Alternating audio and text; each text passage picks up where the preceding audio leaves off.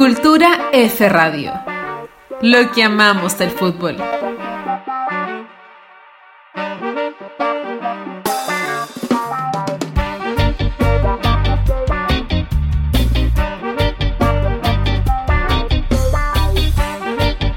Bienvenidas, bienvenidos. Nuevo episodio Cultura F Podcast. Nuevo capítulo especial. ¿Cómo estás, Connie? Bien, ¿y tú, Cristian? Con ganas ya. Hace rato que quería hacer este especial del año pasado que lo teníamos en la agenda y. Sí, sí, se sí. dio, sí. se dio, se, se cumple muchas efemérides, así que. Sí, eso. Mucha efeméride del fútbol femenino. Hoy día le vamos a dedicar nuevo episodio, como siempre, tocando el fútbol femenino. Y hoy nos toca ir al pasado. Sí, vamos a hacer un, un repaso en varios Sí. episodios, tres episodios. Vamos a dedicarle a, a tres etapas distintas de lo que fue el fútbol femenino. Y hoy día vamos a titular esto como las historias del fútbol prohibido. Sí. Yo le pondría ese nombre a toda la, la trilogía en A toda realidad. la saga. A toda la A saga. toda la saga, fútbol, fútbol prohibido. Fútbol prohibido, Sí, exactamente. ahora vamos fútbol prohibido capítulo 1.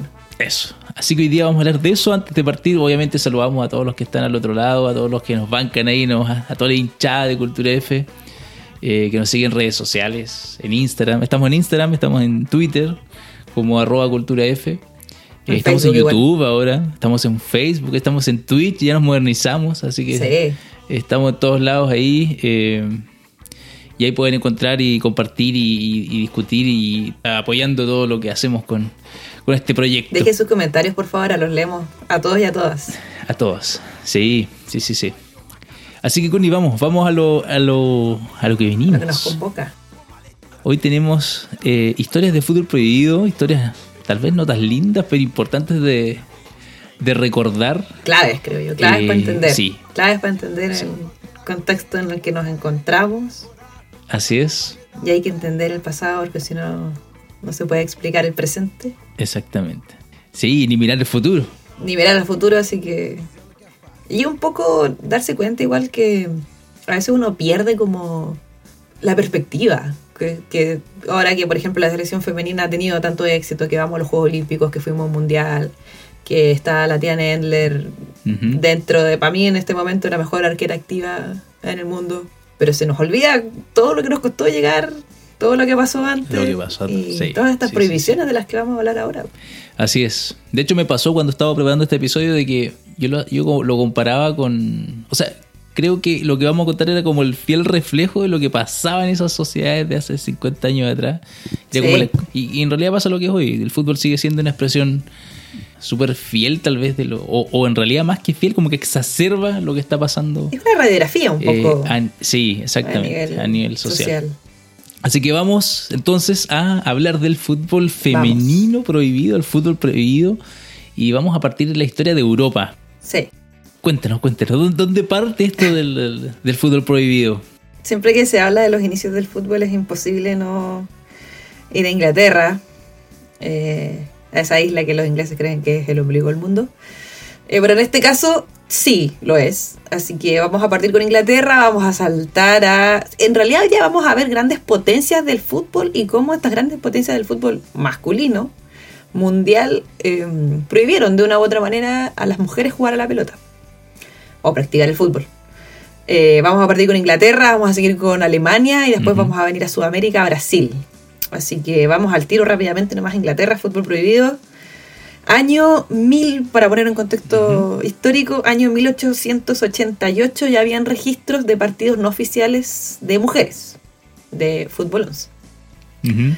Ya para el año de 1892 eh, ya hay partidos jugados bajo la reglamentación de la Federación Escocesa. Perfecto. También hay registros de partidos de fútbol femenino eh, para 1894. Esta es la fecha donde ya se empieza, se crea la Federación Inglesa de Fútbol, se empiezan a estipular las reglas. Básicamente el deporte moderno surge acá. El Comité Olímpico también se fundó en 1896, si no me equivoco. No, 1894, perdón. Se jugaron los primeros Juegos Sí. Olímpicos en 1896. Entonces, Y podríamos decir que entonces el fútbol fe- femenino ahí en Inglaterra partió ju- Sí. a la par con el masculino. digamos, claro, no- el, el desarrollo, el, como que el boom del deporte, como nosotros lo conocemos, que es conocido dentro de la academia como deporte moderno, eh, viene de la par, o sea, el desarrollo femenino con el masculino. Exacto. Sí. y ya hay partidos organizados en Inglaterra eh, en 1895, ya específicamente de mujeres, organizados por mujeres, obviamente. Así que para hablar un poco del contexto de esto, vamos a. Les voy a contar yo un poquito del equipo más famoso del fútbol femenino de la historia, diría yo. Antes de León hubo otras campeonas internacionales.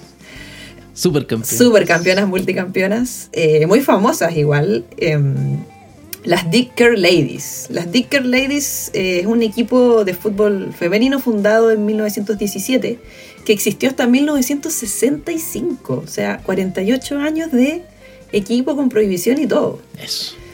Eh, y tienen un, un- una cantidad de éxitos que ya se los quisiera León, ya se los quisiera cualquier equipo en realidad, o con 828 partidos jugados.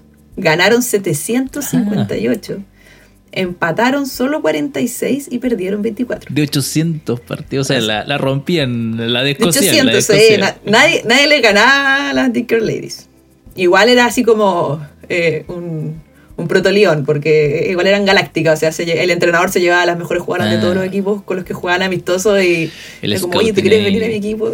Sí, las Sí. escauteaba todas. Digamos que el equipo o el fútbol femenino de ese entonces también muy ligado a lo que pasó en el, en, el masculino, como ligado a empresas, a... Sí, el, el- el contexto histórico acá es la Primera Guerra Mundial, cuando los hombres ya en Inglaterra son llamados todos en masa al frente y hay que rellenar puestos de trabajo en realidad en las fábricas y de hecho hay un concepto que se llama las munionets, que son estos equipos Sí. de fútbol femenino que se crean en las empresas que hacen municiones. Entonces las Dicker Ladies era una empresa eh, de municiones, ellas hacían armamento de guerra Exacto. y jugaban partidos en los horarios de colación y de repente el bueno el fundador de las Dicker Ladies Alfred Alfred Frankland cachó que esto podía ser algo interesante y eh, se le ocurrió organizar un partido con eh, la fábrica vecina eh, para reunir fondos esa es básicamente como el- la misión del Dicker Ladies la razón por la que Perfecto. jugaban, más allá de la diversión, ellas jugaban eh, como espectáculo para juntar, reunir fondos para los soldados de la guerra. Ok. Entonces jugaron su primer partido contra la fábrica de Arundel. Eh, llegaron 10.000 personas ese día al estadio. Eh, y considerando que acá en Chile, al día de hoy, en el fútbol masculino, 2019 estoy contando este campeonato, solo tres equipos llevaron más de 10.000 personas al estadio. Colo Colo, Universidad de Chile y Universidad Católica.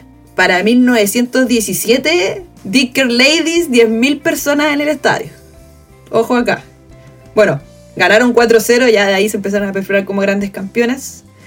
Eh, 20 libras costó el arriendo del estadio y reunieron más de 40.000.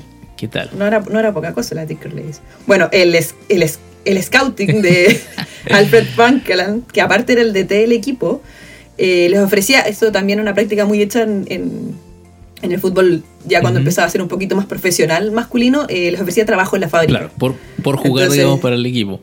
Sí, sí, Claro, sí, sí, venga sí. acá, jueguen, les pagamos, y aparte de eso, los días que jugaban, también les Ah, pagaban. perfecto, perfecto. Como día trabajado. eran días Sí, como día sí, sí. eran casi profesionales. la-. Bueno, jugaron en estadios eh, muy famosos en Inglaterra, o sea que después van a cobrar fama. En 1917, mm, no, Old Trafford no era lo que era ahora, pero jugaron en Old Trafford, en Anfield, en St. James Park, en Goodison Park y en Stamford Bridge.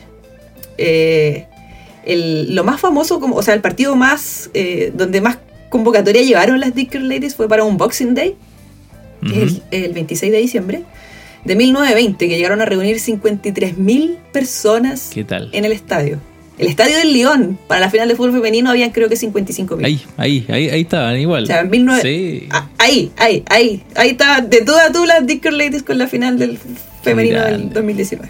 En 1920. Y dicen que quedaron 14.000 personas afuera que querían ver eh, ese partido. Bueno, ese partido fue contra St. Helens y obviamente las Dicker Ladies Ujú. la rompieron, ganaron.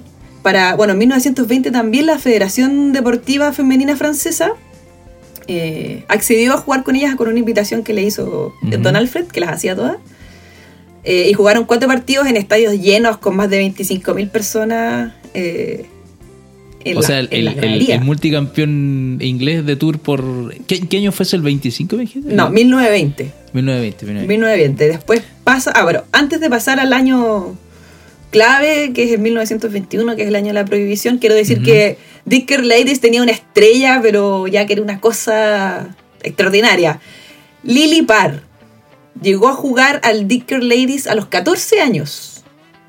Zurda de metro 80. Dicen que anotó más de 900 goles en su carrera. Y en el primer año, el primer año en el, equipo, con 14 años, metió más de 108 goles. Y con 14 años. Con 14 años. pero si le pegaba con un fierro. Hay una. Dicen la, las fuentes que le rompió el brazo un arquero una vez. Hombre. Que tuvo que, tuvo que pedir el cambio así como. Che, profe, ¿me puede sacar? La señorita me acaba de romper, por favor, me acaba de romper el brazo. No puedo mover el brazo. que quede entre nosotros, pero. Oye, buen dato. Sí, le pegaba como mula Lili Para, tenía un fierro en la zurda. Y era grande, rápida, las tenía todas. Y aparte de eso, ojo acá, ojo acá, que ya para principios de siglo XX, Lily Parr tenía auspicios. Ah, sí. Cigarros, sí. Cigarros Woodbine le pagaba 10 chelines por partido. Ah, mira, oye, qué dato ese, ¿eh? Como, como la publicidad ya estaba, estamos hablando de 1909, los primeros... 1920, sí. Qué, qué increíble. Viene, bueno, esto también las casas a cambio, ¿qué hacía? Que ella fumaba, fumaba en el entretiempo. Fumaba, fumaba como carretonera, pero así, antes del partido, entre el partido y después del partido. Oh, Decían que era adicta a los, a los cigarros. Sí. ¿Qué tal? Sí. No, pero yo creo que un auspicio. Oye, qué. Su media naranja, el auspicio. Sí, qué dato ese, ¿eh? Y en esa época, me queda la duda, ¿el, fútbol femenino iba por su propio carril o también estaba normado dentro de la FA, que era la que... Eh, no, no, esto iba por su propio carril y de hecho llega, bueno, agarra obviamente vuelo, hay una hay una baronesa que mete plata para eh, fomentar el fútbol femenino también. Está el auge de la sufragista, de los derechos civiles de las mujeres ah, en esa época también. Eh, está Nettie Hall, que no se sabe si em, ese es su nombre o no, o es un seudónimo, pero ella se encargaba como también de organizar partidos. De hecho, organizó uno de los ah, primeros partidos de fútbol femenino en Londres, que se juntaron tantas personas que fueron así como, ya, nos vamos a dividir entonces las de Londres del norte y las de Londres del sur. Eh, jugaron también un partido con un montón de público. era furor, era, era furor el fútbol femenino. Sí, antes de, antes de que los hombres se fueran a la guerra ya estaban jugando las mujeres. Ya y cuando escaseaban los hombres en la isla, ya la cosa agarró, agarró mucho vuelo. Y bueno, llegó el fatídico año de 1900, eh, bueno, en 1921 se funda también la Asociación de Fútbol Femenino de Mujeres. Leonard Bridget fue su primer presidente que era además el entrenador de las Stock Ladies, y se inscribieron en esta liga más de 54 equipos. O sea, en la asociación se inscribieron más de 54 equipos. Organizaron un torneo con 24 equipos que terminó ganando el Stock Ladies. Eh, pero eh, funcionó hasta 1922 debido a la prohibición de fútbol femenino que ya vamos a explicar. Esta English Ladies Football Association es la precursora de la WFA, que después es la Women's Football Association, eh, que se fundó en 1969. Y ojo acá, se hizo cargo de la liga inglesa hasta 1993. De la liga inglesa de forma amateur, o sea, todo esto era voluntario, nadie les pagaba nada, a nadie. Eh, la prohibición seguía. Y hasta 1993 la, ahí la, F, la Federación Inglesa decide eh, hacerse cargo de la selección femenina inglesa que había fundado esta WFA, esta Federación de Mujeres, y de la liga. O sea, 19, 1993. ¡Qué vergüenza que me das, Inglaterra! ¡Qué vergüenza que me das! ¡Qué vergüenza que me das! Em, entonces, bueno, esta esta, la Women's Football Association en 1972 creó la selección femenina inglesa. Eh, todo de trabajo voluntario, anda, no sé, jugaba los fines de semana, se cancelaban los partidos porque a veces las jugadoras no podían ir. Entonces, todo muy amateur. Todo muy amateur. Todo muy amateur. Así que, bueno. Em, ah, decir que, para cerrar la Lily Park, que se me quedaron unos datitos, ella se retiró en 1951 y en 2002 pasó a estar en el Salón de la Fama del fútbol inglés, siendo la única mujer hasta esa fecha en lograrlo. Qué crack. Quiero una, una polera de Lily Park. Sí, dame a Lily Parr, dámela. Dámela. Llegamos a la fatídica prohibición. Llegamos, llegamos. A ver. Volvieron los hombres de la guerra. Así que todo tenía que ser como las cosas, como ellos habían dejado el país. Así que las mujeres salieron de la fábrica, a pesar de que habían demostrado que podían hacer todo el trabajo pesado, las municiones y todas estas cosas que decían que no era adecuado para su género. No les importó nada, ellos tenían que, las mujeres al espacio privado nuevamente de vuelta a la casa y tenían que salir también de su dominio máximo, que era los deportes y el fútbol. El fútbol, exacto. Entonces, eh, debido a preocupación, cartas expresando su preocupación a la Asociación de Fútbol Inglés, la audacia, la audacia La masculina audacia, desde, cartas- desde cartas- siempre. Cartas al director de. cartas al en el director diario. diciéndole que cómo era posible que las mujeres jugaran a la pelota. Esto no puede ser. Entonces, la Federación Inglesa decidió que te- no podía dejar que esto siguiera sucediendo, así que apareció hasta 5 de diciembre de 1921 la fatídica prohibición donde eh, se le prohíbe a las mujeres jugar el fútbol en canchas de equipos que pertenezcan a la federación. O sea, básicamente a todos los equipos ingleses de todas las divisiones. Claro. O sea, pueden jugar, pero no en nuestra- nuestras Claro, canchas, en ninguna de sus canchas, con Exacto. riesgo de multa y de expulsión para los equipos masculinos que le prestaran las canchas a las mujeres. Entonces las mujeres obviamente, como lo hemos hecho siempre, nada, pues, seguimos... Sí, o sea, claro. Cualquier club que se que quisiese aportar al, al fútbol femenino estaba en riesgo de expulsión o de no poder competir. Claro, entonces ¿qué hicieron? Obviamente ninguno les prestó las canchas y las mujeres tuvieron que jugar en canchas de rugby, en, arrendaban el club hípico igual, así como donde pudieran. eh, y, donde, y donde les quisieran arrendar. Entonces esto también generó una dificultad obviamente para juntarse, para Sí. practicar el deporte eh, y para desarrollarlo. Y el argumento, el argumento era El de siempre, po.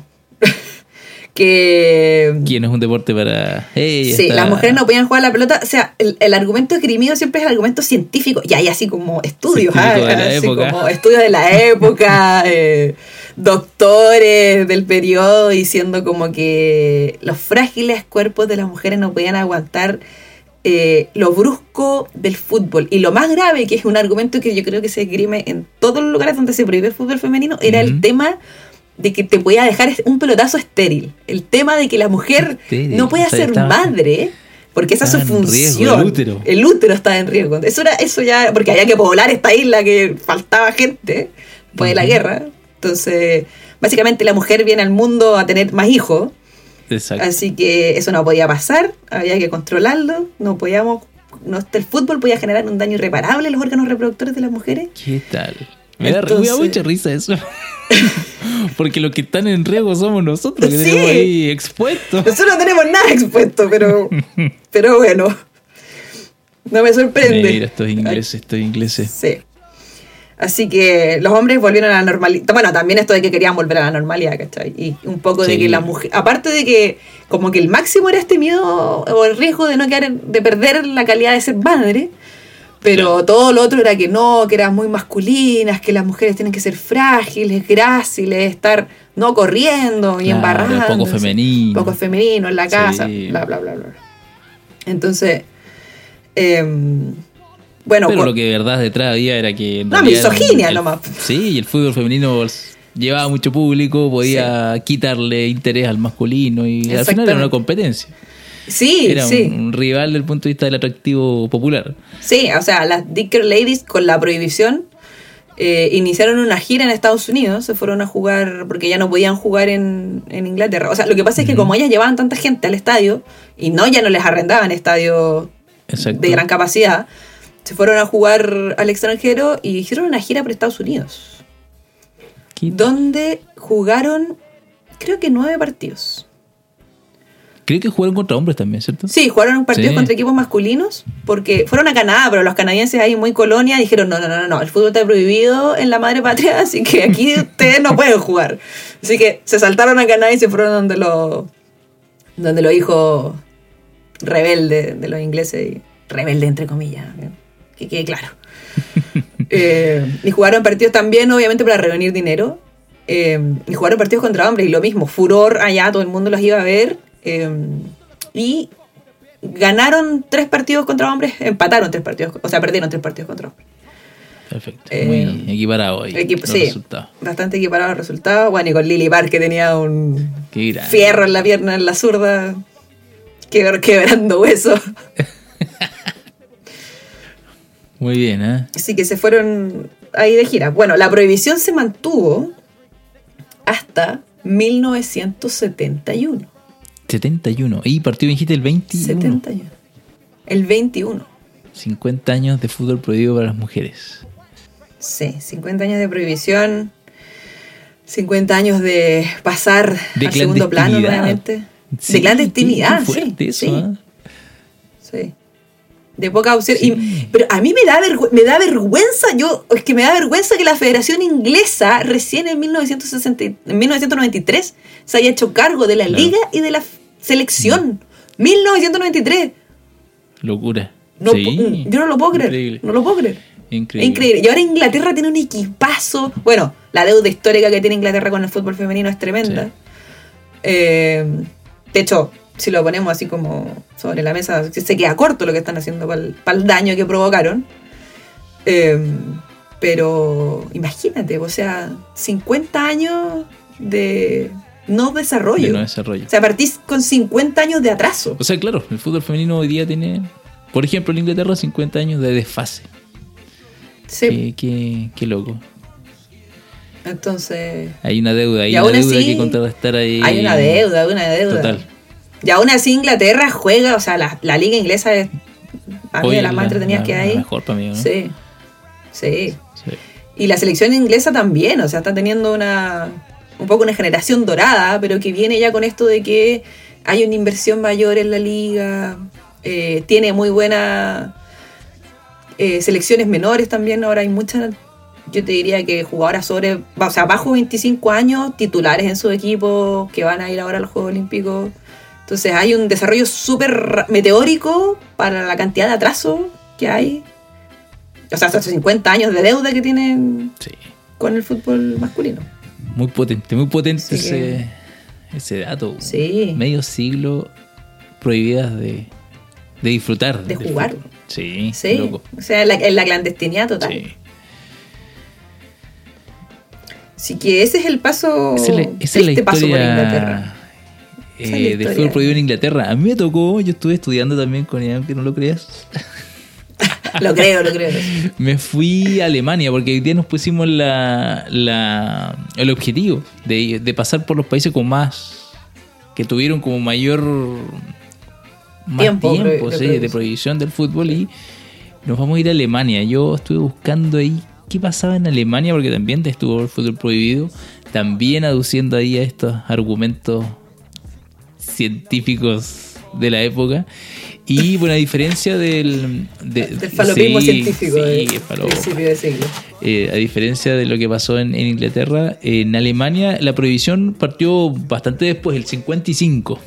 Fútbol prohibido entre el año 55 y el 70, fueron 15 años. Hacer ahí el, el dato de que eh, la prohibición fue en la, en la Alemania occidental, por decirlo así, la República Federal, en el lado Democrático. democrático, por decirlo así, eh, no hubo prohibición como tal. Podríamos decir que el lado soviético permitió eh, la continuidad del fútbol femenino, que ya era muy popular en Alemania también. De hecho, hay, hay historias de, de- de competencias con, con mucha, mucho seguimiento de gente, muy, muy populares ya en los años 20. Eh, y hubo un evento muy importante que ocurrió en, en Alemania, que fue el Mundial del 54, el Mundial que gana eh, Alemania, y que muchos, muchos datos de prensa de la época dicen que fue un, un- un mundial que generó, generó un gran boom del fútbol, tanto masculino como femenino, porque fue el primer mundial de fútbol, bueno, que gana Alemania, lo gana con este partido histórico frente a los húngaros. eh, Milagroso Sí, partido.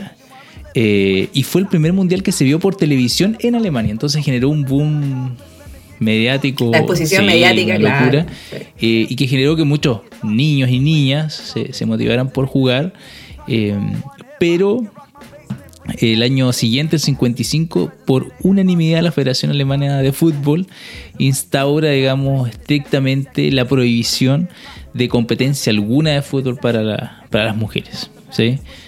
Eh, y también, lo mismo que las ingles, los ingleses, eh, exponiendo a multas a cualquier club federado del fútbol alemán masculino que prestase una cancha va a ser expulsado o sancionado. Así que obviamente le cortaba las piernas nuevamente, en este caso en Alemania, a las Sí. a las mujeres. De hecho, aquí tengo un extracto del reglamento, dice que este deporte de combate es por su esencia contrario a la naturaleza femenina.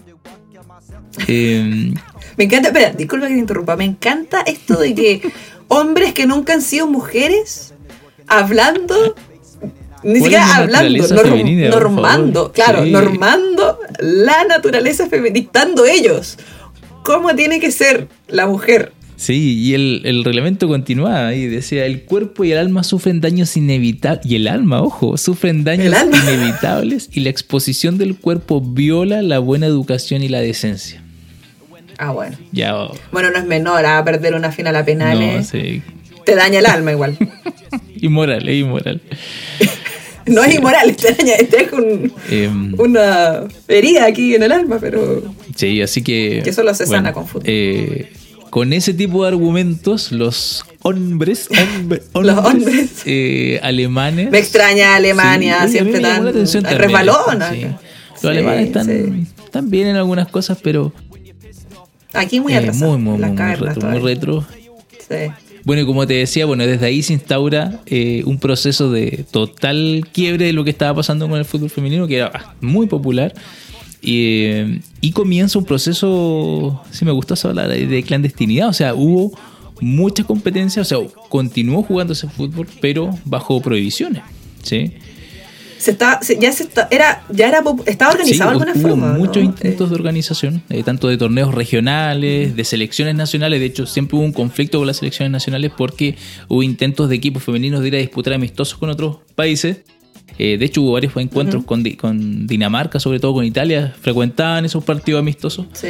Eh, pero la federación siempre les ponía el pie sobre encima, les decía que no podían usar ni el logo alemán, ni decir que son la selección alemana, porque ellos no representaban a la federación, Sí. porque los dueños del fútbol eran la federación alemana en ese entonces, los hombres. Los hombres. Sí, Yo había mm, visto, bueno, vimos un documental sobre esto, sobre un... Vamos a ampliar después en el capítulo 2 de este especial, pero sobre un equipo de Alemania que va a, a representar, un club Sí. en realidad, de fútbol femenino que va a representar a Alemania a un mundialito medio clandestino también, por supuesto, que se organizó en Taipei, pero lo que me llamaba la atención era que hablaban de, de que claro, ya estaban organizadas y todo, y cuando la Federación Alemana cachó que ya había tal nivel de organización Sí. femenina, porque primero les dijo como, como las mujeres como, oye, queremos jugar a la pelota, podemos entrar. No, ustedes no pueden entrar a nuestra federación. Ustedes son mujeres, aquí Así somos es. puros hombres, porque esto les puede dañar el alma, no las queremos acá. Y cuando ya cacharon que esta cosa ya era una bola de nieve, que no había como parar este movimiento, fue como, a ver, las vamos a dejar no, primero no las vamos a dejar jugar. Y después ya cuando estaban jugando en la clandestinidad total y ya esto era una cosa de loco, fue como, bueno ya, pueden jugar, pero aquí bajo estas reglas y exactamente. desviamos con las veas. Sí, de hecho, bueno, Sí. eso ocurrió, eh, como te decía, el- la prohibición terminó el 70 y tanto el 68 como el 69 hubo intentos muy serios había una organización bien sentada respecto a crear la propia Federación de Fútbol Femenina Alemana y en ese, en ese momento eh, la Federación Alemana de Fútbol decide integrar a las mujeres para controlarlas, controlarlas, y evitar este siempre riesgo lo- de crear una ahí- federación paralela. Obviamente la FIFA lo veía con malos ojos. Sí. Eh, sí, No, les daba miedo, supuesto, les daba miedo. Les daba miedo que las mujeres Les robaran, les el robaran fútbol, el sí, sí, sí, fútbol. sí, totalmente. Sí, Así que el, en octubre del 70 se levanta esta nefasta prohibición eh, y permite, integra a la Federación Alemana a- al fútbol femenino, pero no así nomás. Eh, habían algunos, Claro. al- habían algunas cositas que considerar. Eh, por ejemplo, las mujeres, el fútbol femenino estaba permitido en Alemania ahora a partir del año 70, pero se jugaba con un balón más liviano. Los partidos Ah, ya. Sí, Porque cuerpo frágil, cuerpo los cuerpos Los frágiles, partidos sí. no podían durar más de una hora, eran dos tiempos de 30 minutos. Em, y con una estricta ahí reseña respecto a la indumentaria, respecto a algunos Ah. temas, sí, Ah, cómo, cómo se veían, verse, cómo es cómo estético el deberían tema. verse. Ya, ya. Nuevamente la normatividad del Sí, hombre sí, sí, sí, atroz. Así que mm, más o menos esa es la historia en Alemania. Luego ya en los años 80 comienza a haber un, un- un aumento creciente, digamos, del interés. Ya el 82 se, se crea, el, bueno, se juega el primer partido eh, oficial de la selección Oficial de alemana. la selección. Eh, y solo para ir atrás hay hartos datos, porque hay hartas entrevistas a jugadoras alemanas de la época, sobre todo de, lo- de los 60 La y los rebelde, 70. la rebelde de los 60. Eh, por ejemplo, sí, sí, sí, sí. Y bueno, ahí, de hecho también lo muestra este documental que tú hacías mención que se llama El Milagro de Taipei, que si lo encuentran por, favor, ahí es una joyita. véanlo. Sí. ¿Cómo, ¿Cómo la sociedad alemana veía esto del fútbol? Porque hay muchos programas de, de televisión, cuando ya se, se habilitó la posibilidad de crear la Liga Alemana, que fue el 74, eh, era tema en los programas de televisión entrevistar a los futbolistas, pero las preguntas no eran de fútbol. O sea, hay Bueno, muchas... hasta el día de hoy, hasta el día hasta de el día de hoy. hoy también, sí. Y hay una entrevista que está muy, muy replicada en internet que es de Barbel Holeven, eh, que jugaron los principales equipos ahí en el Gurstadt, que fue el primer campeón alemán después de la prohibición. Y la entrevista eh, era como, eh, oye, ¿y tu peinado no se daña cuando cabeceas el balón? ¿Qué hace tu esposo mientras cocinas? Y ese tipo de cosas que solo demuestran eh, cómo los canales de televisión hacían uso del fútbol femenino solo para, de alguna forma, seguir potenciando esta mirada Ah, machista. y- volver a mandar a la mujer a- eh, exactamente, sí. al, Sí, sí, sí. al lugar oscuro que es el mundo privado. Sí. Bueno, y Barbel Holeven fue la primera mujer donde uno de sus goles fue catalogado como el gol del mes dentro de la historia del fútbol Mira. alemán hecho por una, mujer- por una mujer. Bueno, ¿qué año, qué año Así que fue esto? quedó ahí, eso fue el 74, hizo un golazo ahí en aquella final del torneo femenino. De final, más. sí. Sí. Así que mm, interesante, interesante lo que pasaba en Alemania y bueno, igual de negro la historia. Sí, Tal vez más corta, una provisión de 15 años, menos que en Inglaterra, pero, pero igual de, de dañina. de, de dañina, sí, sí, sí, sí, exactamente. Sí. Y, Ale- y Alemania, que después, en la década del 2000, despegó su selección, se transformó en una potencia. Sí. Ahora está medio sí, dormido sí. Alemania, un gigante dormido en el fútbol femenino. Desde que. Sí, bueno, ganó Eurocopas, ganó Todas, eh, tiene como ocho Eurocopas. Copas del De hecho, Mundo. cuando ganaron la primera Euro, en la que participaron ellas, la Federación Alemana de estos hombres Uh, debo decirlo, sí, sí, sí. le regaló un juego de té Sí, a cada jugadora. Porque sí. mujeres, obvio, No. acabas de ganar una euro, te vamos a no te vamos a dar plata ni reconocimiento. Pero tú eres mujer, necesitas un juego de, de tazas de té. De tazas de té. Porque tienes que ir a servir a tu marido después cuando llegues a la casa. Increíble, sí, sí, sí. De hecho, muchos de esos cuestionamientos de la época, de hecho, hasta el 79, en Alemania las mujeres solo podían trabajar o hacer actividades fuera de casa con el permiso del marido. Mira. Eh, de hecho, las futbolistas necesitaban ese permiso del esposo para poder participar en las ligas. De, eh, estamos hablando en el 74 hasta el 79. Ven que se nos entonces, olvida, se nos uf. olvida todo. Qué- qué todo lo que hemos tenido que pasar, todo lo que hemos tenido que pasar para que la Tiane ahora esté jugando en, la- en Sí, los equipos sí, top sí, de. Europa, se haya casado con su esposa. Es por eso que el fútbol femenino hoy es rebeldía en sí mismo. es re- Sí, es- tiene un corazón es- rebelde. Sí, rebelde. exactamente. Así que esa es la historia alemana. Parecida ahí con sus diferencias, pero... Un poquito más corta Oh, que en Inglaterra. Sí, podríamos decir. Pero en Sudamérica Pero- también tenemos nuestra historia negra. ¿Qué- qué- Sí, qué? y de hecho esta es la más negra de todas, diría yo. Porque, eh, como hablando de prohibición, las otras dos prohibiciones y las otras de otros países que también estuvo prohibido, vienen de la Federación de Fútbol. Esta prohibición Ah. viene del Estado. Sí. Es una prohibición ya a nivel estatal en Brasil. Ya es un, un tema de sacar a la mujer casi que de la sociedad brasileña y no considerarla para nada. Eh, bueno, vamos a Brasil. Vamos a ver qué, prohibido pasó en, en el país del... en el país del fútbol. Uy, En el o país sea, del- estos tres países ultra Sí. futbolizados, potencia a nivel masculino y bueno, Y nada, dar la cacha. Nada. Bueno. Vergüenza, vergüenza, vergüenza, vergüenza, vergüenza. ¿qué pasó en Brasil? Eh, pasaron muchas cosas en Brasil, pero Brasil fue la... En Brasil estuvo prohibido el fútbol del 41 al 79. Ya, eh, bueno, comenzó como todos los. eh, igual que en Inglaterra, igual que en Alemania, a principios de 1920, un boom también. Bueno, con la llegada del fútbol en realidad. Llegó el fútbol a Latinoamérica y, y fue boom en todos los lugares donde, a donde llegó. Eh, Y claro, con esto de que. Y también un poco del, de- del deporte moderno, que también llega a Latinoamérica. Eh, los ex- nuevamente estos, estos expertos científicos que tanto no- nos caen bien, eh, recomendaban a las mujeres evitar los deportes colectivos eh, con contacto físico, con movimientos bruscos, eh, como también los que producían, o ellos pensaban que producían un desarrollo excesivo de los músculos. Ojo, a- ojo acá que esto me parece, pero ya una cosa... Me encanta. Me encanta esta frase. Este desarrollo excesivo de los músculos iba a hacer borrosa la diferencia entre los géneros. Entre los géneros. Entonces los hombres iban a ver una mujer musculosa Se iban a y confundir. se iban a confundir. Iban a pensar que era un hombre. Un Cuidado. garoto, un garoto. Cuidado, cuidado ahí también, obviamente, alto en... Bueno, el fútbol prohibido en Brasil es alto en, en racismo, Sí, bueno. alto en homofobia también. Hay Sí. mucha interseccionalidad ahí del... No, Brasil tiene una historia muy potente y de racismo y homofobia. Sí, fuerte, Sí. fuerte hasta el, hasta el día de hoy. Sí. Eh, y bueno, esto también pasó que aquí ya también hubo cartas, hubo cartas de hombres escandaliz me, en- lo- me encanta que los hombres se escandalicen, o sea, aquí no me encanta porque genera prohibiciones, pero lágrimas de hombre. ¿no? la- las lágrimas de hombres me dan mucha, son tan frágiles, me dan mucha risa.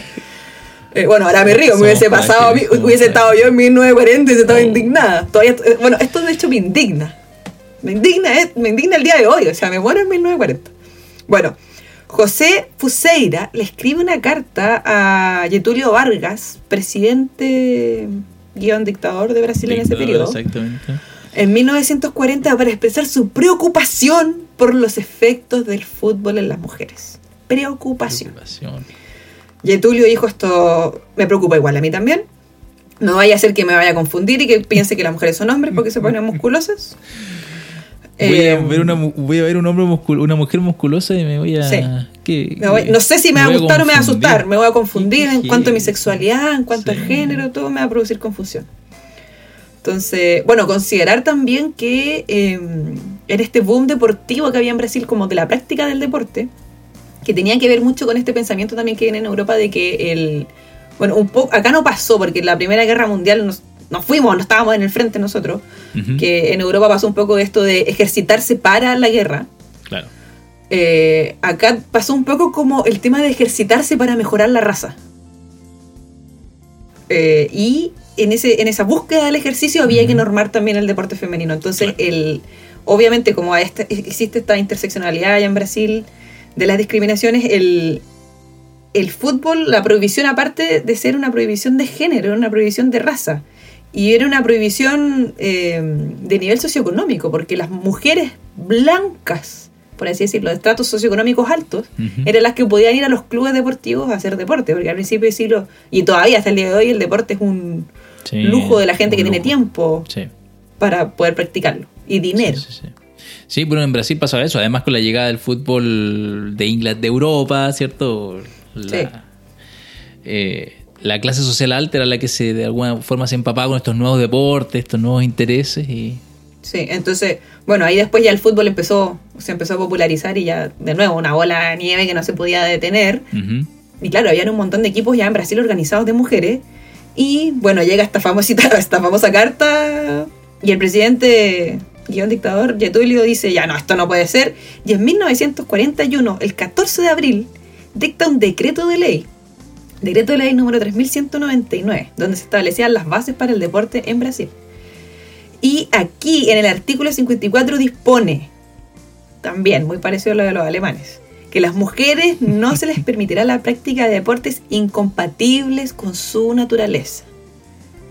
Nuevamente los hombres buscan resguardar, entre comillas, los frágiles cuerpos y delicados de las mujeres, que básicamente era igual que como vimos en Inglaterra, igual como vimos en Alemania, hechos para concebir niños. Sí. eh, Qué loco, qué loco cómo, cómo establecen que la naturaleza es. Esa, contraria o sea, la al deporte, naturaleza sí, es- al movimiento. Es contraria, claro, contraria a, a la dispersión, a la salud. es- su naturaleza es tener y nada más, básicamente. tener familia y Estar nada en la casa encerrada, sin salir, en el, básicamente en el mundo privado, ¿no?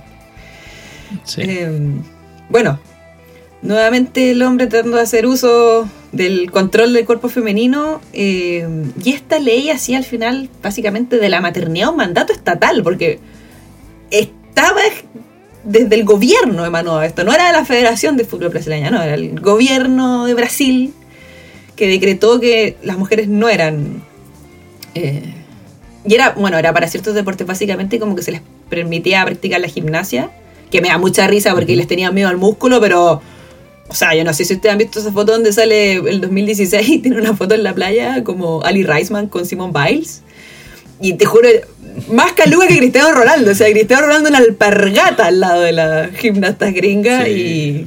Y, y bueno, nuevamente los hombres hablando sin saber de nada. eh, queriendo controlar, queriendo controlar nuevamente. Y bueno, esta ley ponía a las mujeres brasileñas eh, desde el punto de vista jurídico en, como incapaces ante la ley. Al igual que los niños y al igual que eh, los dementes. Oh. Están al mismo nivel. De ahí para abajo Brasil. Bueno, y el problema, o sea, y donde duele, que al final la prohibición duele en todos lados, pero el tema de Brasil, y como lo dijimos al principio, es que la exclusión de las mujeres del fútbol era en el momento histórico de Brasil en que comienza a tomar fuerza la, la capacidad unificadora y democratizante que tiene como identidad nacional el fútbol. ¿Cachai? Sí. Porque a la par, justamente cuando está dando esta historia, a la par el masculino está haciendo. Sí, se está desarrollando. eh, desarrollando, eh, va camino a, a ser campeón del mundo y generar todo un relato histórico que es notable, pero que olvidó a la par la a la mujer. totalmente. Entonces, Totalmente. Eh, el fútbol como ocupa un lugar, empieza a ocupar un lugar central en el imaginario brasileño, que ahora uno piensa en Mm. Brasil y piensa en el fútbol, y decís como, oye, si el brasileño es bueno para la pelota, eh, y ellos se piensan así también. Entonces, en este imaginario brasileño, el excluir a las mujeres, esta exclusión de forma simbólica, las terminas dejando fuera de la construcción de una nación. ¿Cachai? Y esta violencia simbólica ejercida y era percibida también por las mujeres como una ausencia natural de su condición de mujeres.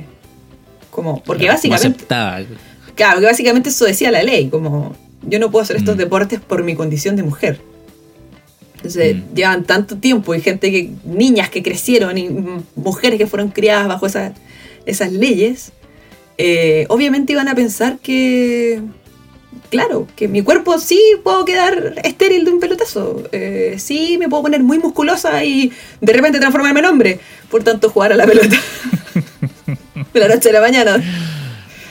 Sí, sí, sí, sí, sí. Sí, creo, creo que ahí esa diferencia igual es, es power porque mm, el hecho que se instala a nivel Nacional. jurídico, nacional, estatal, crea, crea una realidad que es distinta a lo otro cuando venían prohibiciones De la federación. de alguna forma de las federaciones ya donde se, se seguía compitiendo a nivel estatal, pero acá eh, yo me tocó, le- o sea, leí, leí eh, historias de, de mujeres de, presas detenidas, digamos, Sí. por estar jugando fútbol. En Brasil. De forma ilegal. Sí, po, Sí. sí. Y, y ahí te habla de un control igual sobre los cuerpos femeninos ya a nivel eh, político, o sea, ya como una cosa así. Sí. eh, Foucault estaría maravillado con esto, o sea, no sé si tan maravillado, pero... eh, bueno, y ya para 1970, igual es que en Brasil, el problema de esto es que el machismo en Brasil, bueno, y como lo dijimos, la homofobia y el tema con el racismo sigue súper fuerte. Eh, cuesta mucho sacarlo. Pues en Alemania yo creo que ya no, o sea, en Alemania las mujeres juegan a la pelota y, y nadie se sorprende. En Brasil todavía se sorprenden, entonces eh, hay un tema. Igual ahora ya la Federación Alemana está trabajando en eso, siento que se, de un tiempo a esta parte se ha puesto, puesto más serio con su selección. Eh, han contratado a mujeres que tienen eh, las capacidades para poder desarrollar bien el deporte. Y Mm. creo yo que en los juegos puede- pueden dar el batacazo. Tengo fe, espero. Ah, bueno, igual como en Alemania, vamos a hablar del cuando levantaron la prohibición, también fue con cierta eh, regla. Peores que las reglas alemanas. Eh, en 1979 se levantó la prohibición y, bueno, los partidos eran de 70 minutos nomás, no de una hora. Eh, los chuteadores de las jugadoras no podían tener tapones en punta. Ojo con esta, esta es muy buena. Pararla de pecho era falta. Ah, sí, para la Sí, era falta. era falta, era falta. No sé por qué puede ser falta. Porque está en riesgo la, la- ah, claro, sí, no puede sé, ser. la maternidad. Las mamas, las mamas. Sí, ¿Cómo la se van a alimentar esos niños? Pobres niños, exactamente. Sí, sí, sí, esos niños lactantes. Eh, esto, esta, esta que viene acá con- continúa hasta eh, muy entrada la década del 90, que es eh, que las jugadoras deberían usar el pelo largo, sí o sí. Algo les pasa a los hombres con el pelo femenino. El pelo largo, los shorts cortos y apretados y maquillaje. Mm, Como payaso, me imagino, terminaban toda la jugada con el maquillaje todo corrido, sudando. sí. Oye, pero ya, ¿a qué nivel de normar hasta la vestimenta? Sí, y, y una vestimenta que fuera como. Sí. Y una imagen de mujer atractiva al Sí, ojo masculino, al ojo ¿no? masculino, exacto. Nuevamente intentando Sí. controlar ahí todo lo. Sí, hay algo ahí con el, con el pelo también. Recuerdo el documental que nuevamente hacemos mención porque es muy bueno. Eh, Eh. En Alemania también pasa eso. Eh, había un había un un prejuicio y una discriminación a las mujeres de pelo corto. O sea, era era no femenino, era Era grave, era grave. Era grave. O sea, grave. con pelo corto era era sospechoso, sospechoso, de su sospechoso. de su condición, de su calidad. Sí. Sí. No, de su condición de mujer y de su, de su orientación sexual. Totalmente, exactamente. Sí, sí, sí. Mucha sospecha todo. Sí. No, siempre sospechando el hombre. Bueno, te tengo un datazo sobre Ay, esta ay. prohibición en Brasil. Sisi, que es la Mm. gran jugadora, la gran estrella brasileña antes de Marta, Sí. eh, salió mejor jugadora del mundial eh, del 95, si no me equivoco. Metió un golazo de. No, creo que fue el del 99. Puede ser 99, recuerdo. Pues, parece que es el 99. Sí, Sí. metió un gol de tiro libre a Nigeria. 4-3 en gol de oro. Chao. Era una suerte extraordinaria. Bueno, sí, sí jugaba rapada. De hecho, nuevamente Sí. ahí el, un poco ahí rebelándose contra estas prohibiciones. Y sí, sí. Una rebelde, sí, sí. Sí, sí, tenía 14 años cuando terminó la prohibición. Mm. Eh, y ella le sacaba las, obviamente como les regalaban pelota, eh, le sacaba las cabezas a las muñecas y con eso jugaba a la ¿Qué pelota. tal? Si entrenaba, sí, sí. Eh, bueno, y ella recuerda que aún en la década de los 90 eh, las ligas brasileñas controlaban el aspecto de las jugadoras y las mujeres con el pelo corto no podían participar en las ligas de fútbol femenino. fuerte. Sí. fuerte. Fuerte, fuerte, fuerte. Y este dato, y con este termino, este es datazo que lo pillé en, en un eh, en una columna de Brenda. Ojo. Formiga es la última jugadora activa que nació durante la prohibición de fútbol en Brasil. Uh, qué buen dato ese. Sí. O sea, todavía hay Sí, jugadoras. Que vuelve a jugar a Sao Paulo. Vuelve a Brasil, sí. Sí. Sin prohibición. Oh, ese, ese dato, eso marca, marca una época, una generación, un. marca, Sí. marca una época totalmente. Qué power. Todas las que juegan ahora nacieron, Claro. claro, Sí. sin prohibición de jugar, pueden jugar al fútbol femenino. Aunque piensen que no, Sí. En Brasil todavía como que ser profesional igual es un poco difícil en comparación con los hombres. A pesar de que la federación ya equiparó los, los pagos en la selección. Eh, igual son de selección son cuántas, son 22, 25. El Sí, resto exactamente. todavía las tiene que, que pelear ahí. Uf. Así que eso...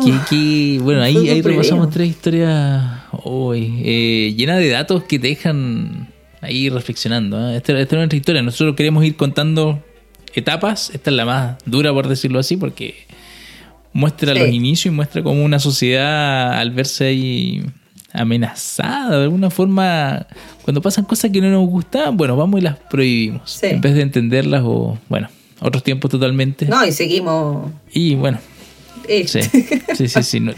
Eh, Camino queda por andar y mucho, mucho, mucho. Sí, todavía queda. Yo, de hecho, el otro día escuché un comentario, no voy a nombrar a la persona, pero bueno, ¿te acuerdas que uno de los requisitos en Brasil era jugar con chorcitos apretados y cortos? Me, me había comentado una persona de forma seria que me dijo, yo creo que el deporte femenino para levantarlo debería tener uniformes más atractivos. 2021. ¿Ah? Uno, un hombre, por si no les queda claro. Un hombre, un hombre, sí. Y bueno. O sea, no está prohibido, todavía, pero en las, nuestras mentes Sí. todavía pesan esas Aún hay, prohibiciones sociales. sí. Y sobre todo en Latinoamérica, que tenemos un machismo ahí instalado, creo yo, mucho más que tal vez en Europa. No sé, no sé, puede ser que no. Pero No, en Europa igual, Pero- igual les comentan a, la- a las jugadoras, hay mucho odio así como por redes sociales, aparte de racismo, de vuelvan a la Mm. cocina, a nadie les interesa. Sí, bueno, eso sí. como- Sí. Sí. Bueno, hace un poco ha habido hartos eh, campañas de clubes europeos Sí, sí, sí. eh, en contra de, de los ataques a través de redes sociales, que obviamente muchos de esos ataques al fútbol femenino van en relación a eso. Sí, po. A, Y- a y- que el fútbol femenino tiene peor calidad Yo no, o que el fútbol yo no femenino... entiendo, o sea, les nadie los obliga Sí. a ver los partidos, se les molesta tanto. ¿Por qué ese troll se da la lata de meterse al perfil de esa jugadora, de insultarla, de decirle que vuelva a la cocina? No tiene nada mejor que hacer, no tiene. Hay 700 canales mostrando la Liga B de Azerbaiyán. ¿Por qué no se va a ver la Liga B de Azerbaiyán? No, no, no me interesa a mí que vea la Liga Inglesa, no lo, no lo queremos viendo la Liga Inglesa. Sí. Sí. Ese era nuestro plan. Hoy día empezar a ver un poquito, escarbar el pasado para entenderlo. Sí, vamos a hablar un poquito hoy. del desarrollo, nuevamente de, lo, de la organización después femenina, que siempre hay, nada, pues la mujer organizándose sola cuando quiere hacer algo tiene que hacerlo ella, pues si no... lo- Sí. Y cuando la organización llega a tal punto Sí. que llega a ser amenazante, bueno, Claro, no, vengan para acá que las vamos a integrar y sí, esto es de la ya FIFA bueno, pero de nosotros. con nuestras reglas. Uf, qué, qué historias, qué historias estas. No, qué fuerte, me da rabia igual. Sí. Me enojo, me enojo. Siento vergüenza de mi calidad de, de hombre. De hombre, qué terrible. Sí. Bueno, ojalá le sirva esto para esgrimir, combatir, luchar Sí, el sí, la idea nuestra es eso, igual, reflexionar, o sea, Visibilizar esta conversación, sí, pueda llevarse a otras partes y Caminemos juntos en esta senda. eso, caminemos juntos y de la mano. del fútbol femenino. Cabemos Sí, todas, todos acá. Todos Sí. también caben. Con estos datos y estas reflexiones cerramos nuestro primer capítulo de Fútbol Prohibido, Fútbol Rebelde. Sí. Y nada, agradecerle a todas, a todos. Muchas gracias por escucharnos. Nos vemos. Que estén muy bien. Nos vemos, abrazos a todos y gracias. Chao, chao. Chao, chao.